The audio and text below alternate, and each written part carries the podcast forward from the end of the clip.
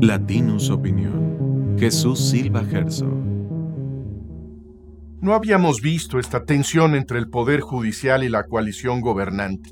Eh, no habíamos visto a trabajadores de la judicatura manifestándose públicamente, tomando las calles, haciendo bloqueos para protestar contra medidas que a su juicio atentan contra los eh, derechos laborales eh, de estos servidores públicos. Hemos, hemos visto incluso que los trabajadores eh, judiciales han llegado al extremo de repetir burdamente lo que hicieron los morenistas hace unos meses quemando una efigie de la presidenta de la Suprema Corte de Justicia. Ahora la imagen se repite, trabajadores del Poder Judicial quemando la imagen del jefe del Estado mexicano, una conducta eh, sin lugar a dudas inaceptable.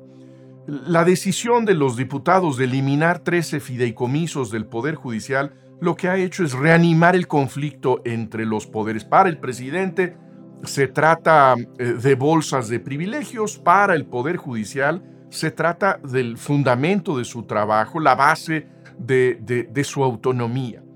Y este litigio alrededor de los fideicomisos en realidad no es más que un preparativo para la siguiente batalla, una una batalla en la que no solamente está en peligro la integridad del presupuesto del Poder Judicial, sino la sobrevivencia de la democracia mexicana.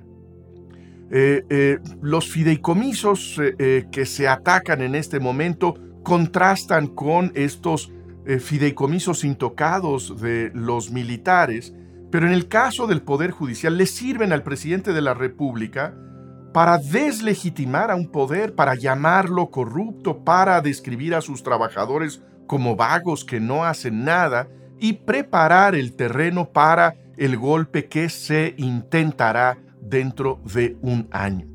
Hay que democratizar al Poder Judicial, dice el presidente, ya se democratizó el Congreso, ya tenemos democracia en la presidencia y ahora lo que queda es la democratización plena del Poder Judicial. Y hay que poner a votación, por lo tanto, a los juzgados, hay que subordinar, por lo tanto, a las instituciones de justicia al criterio de la mayoría, porque habría que lanzar a los jueces a hacer campaña a la calle.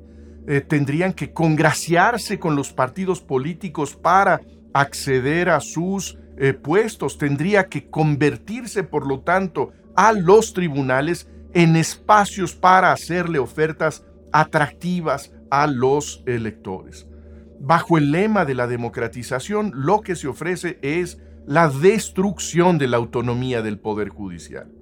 Y me parece gravísimo que esta demagogia, la demagogia del presidente López Obrador, se convierta en programa político de Claudia Sheinbaum. No es que nos sorprenda porque la candidata del oficialismo sigue buscando mimetizarse eh, con López Obrador, pero es muy grave que la candidata del gobierno apueste por la destrucción de una columna de la República.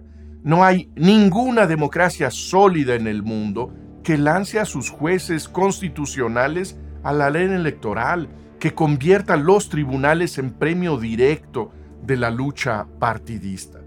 ¿Qué autonomía puede haber ahí donde tribunales, legisladores y gobiernos tienen exactamente la misma fuente de poder si obedecen al mismo resorte de la representación eh, popular.